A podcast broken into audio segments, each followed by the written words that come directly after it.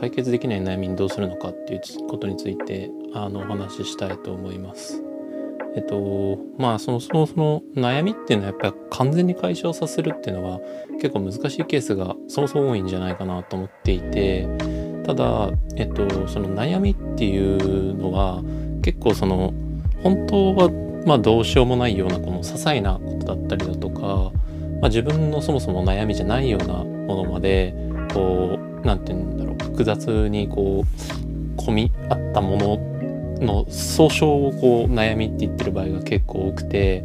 なのでその一つ一つはすごいシンプルなんだけどそれがこう複雑に積み重なってしまった結果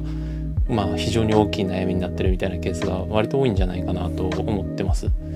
で、まあ、ある経営者の方が言ってたんですけどそういう時に、まあ、結構ノートをカウンセラー代わりに使うみたいな話をしていてであなるほどなって僕はそれ聞いて、まあ、思ったんですけど、まあ、それでちょっと思い出した話があってカーネギーって人がいるんですけど、まあ、その人は、まあ、結構自己啓発本業界ではまあ有名な人なんですけど、まあ、カーネギーが昔本の中でその悩みをすごい抱えた状態になってしまって、まあ、ノイローゼになってしまった。ただその悩み事っていうのも一体どのぐらい悩みがあるのかっていうのを全部ノートに書き出したメモに書き出したらあの全部で十数個その悩みっていうのはあったんだけどすごい一気に気が楽になって悩み自体は解消すらしてないのにただそれを書き出しただけで精神的には悩みがこう具体化されて気が楽になってなんかその後普通にご飯食べに行ったみたいな話とかがあってで結構僕はそれに近いような形でその悩みに対して対処するようにしています。で今自分自身結構タスクを抱えてたりだとかをしていて、まあ、それに関する悩みっていうのはやっぱいくつかあるんですよね。まあ運用もしてるんで広告運用に関する悩みもあるし、まあマネジメント関連ですよね。広告運用者のマネジメント関連に関する悩みもあると。で、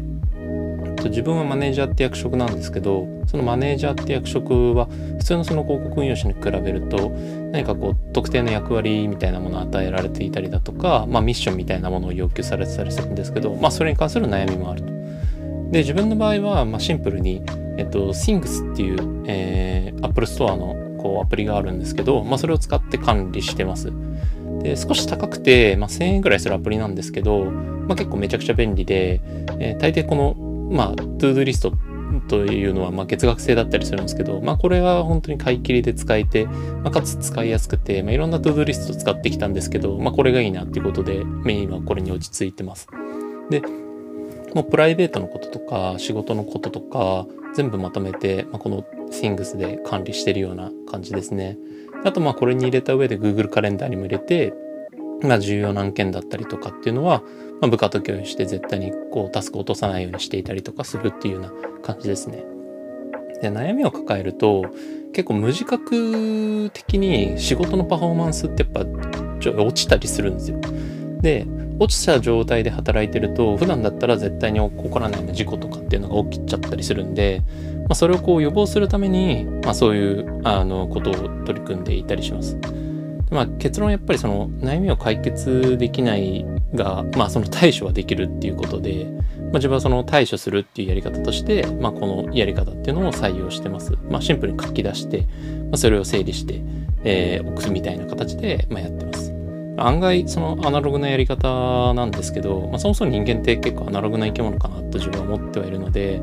割とこの手法で効果的なんで、まあ、満足して、まあ、ずっとこれやり続けてますね。で余裕がなくなってくるいるだけで、まあ、結構余力があれば終わりが見えればこう結構あの問題って対処できる場合も多いかなと思うのでまあ、自分をこう追い詰めない程度に、まあ、こういったものとかを使って最適化させてあの自分のこう悩みだったりとかタスクみたいなものを解消するように自分は心がけてます。